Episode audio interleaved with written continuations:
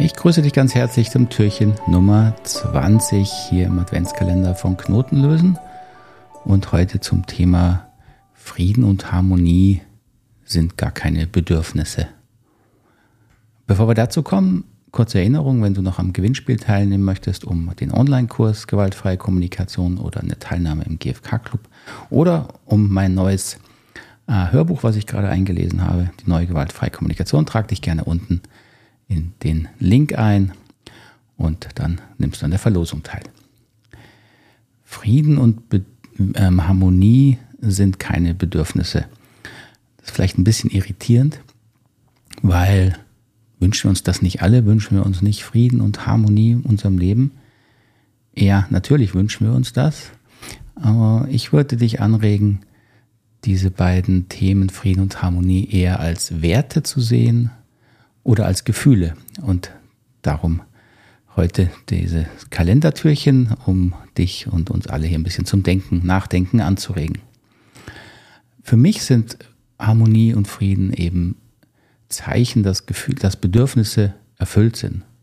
Also wenn du dich in einer Beziehung oder in einer Gruppe von Menschen sehr wohl fühlst, wenn du da, wenn du da Harmonie erlebst und Frieden erlebst, dann ist das für mich das Zeichen, dass wesentliche Bedürfnisse in dir erfüllt sind. Zum Beispiel, dass du dich verstanden siehst, dass du dich sicher fühlst, also Sicherheit erfüllt ist, ähm, dass du Zugehörigkeit erlebst. Und diese Bedürfnisse, wenn die mit Menschen erfüllt sind, dann erleben wir häufig Harmonie oder was wir auch als Frieden bezeichnen, aber häufig wird es eher als Harmonie bezeichnet. Für mich vergleiche ich Harmonie auch gerne mit ähm, dem Verständnis in der Musik. Harmonie entsteht, wenn Spannungen möglich sind. Also in der Musik gibt es keine Harmonie ohne das Auflösen von Spannungen. Spannungslosigkeit wäre quasi tot, das ist keine Musik. Und ich glaube, ähnlich ist es in, zu diesem Thema in Beziehungen. Harmonie kann entstehen, wenn Spannungen möglich sind, diese aber konstruktiv gut gelöst werden, sodass sich jeder weiterhin sicher und zugehörig fühlt. Und natürlich ist das Rosenberg-Modell ein, ein wichtiger Beitrag dazu, weil hier kannst du lernen, genau das zu erreichen, nämlich in Beziehungen deine Sichtweise einzubringen, was tendenziell zu Spannungen führen kann und auch die der anderen, die unterschiedlich sind, anzuerkennen und trotzdem dann gegenseitiges Verständnis herzustellen. So kann Harmonie entstehen durch das Auflösen von Spannungen, sodass danach die Bedürfnisse wieder erfüllt sind. Ähnlich ist es mit Frieden, aber mit Frieden finde ich es nochmal ein bisschen komplizierter, weil, also wenn ich jetzt so für mich Frieden definieren würde, würde ich sagen, das ist die Abwesenheit oder die Freiheit von Gewalt oder Krieg. Und das zeigt schon, dass es natürlich kein Bedürfnis ist, weil das ist Abwesenheit von etwas im Außen, deswegen kann es kein Bedürfnis sein. Es ist für mich also eher ein, eine Ausrichtung, eine Vision. Ja, etwas, an dem ich, an dem wir unser Handeln ausrichten können. Trage ich durch mein Denken, durch mein Handeln zu Frieden bei oder eher zu Gewalt?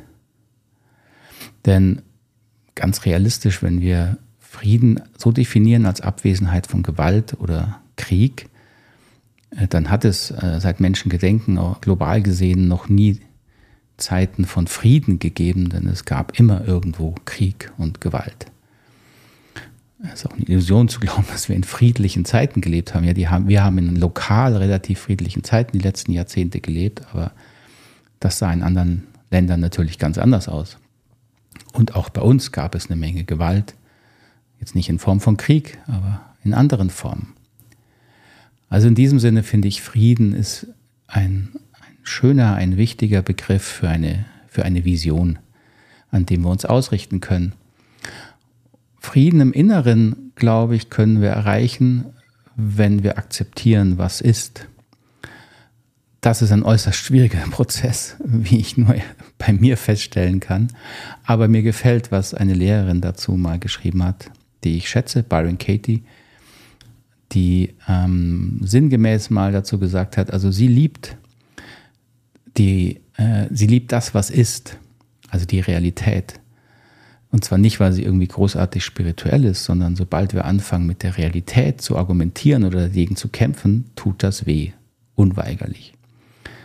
Wenn ich Realität, das was ist, nicht akzeptiere, bin ich im Unfrieden. Und ihre Arbeit und ein Teil unserer Arbeit ist natürlich auch zu lernen, das zu akzeptieren, meine Bedürfnisse wahrzunehmen, die Emotionen zu akzeptieren, die da entstehen, aber weniger mit der Realität zu kämpfen, geschweige denn mit anderen Menschen. Das wäre in Richtung Gewaltfreiheit, in Richtung zu Frieden im Inneren. In diesem Sinne hoffe ich, das war ein anregender Gedanke, würde mich freuen, von dir zu hören. Und dann hören wir uns beim nächsten Türchen morgen wieder. Habe einen schönen Tag oder eine grusame Nacht, wo immer du mich gerade mit dir herumträgst. Alles Gute. Ciao.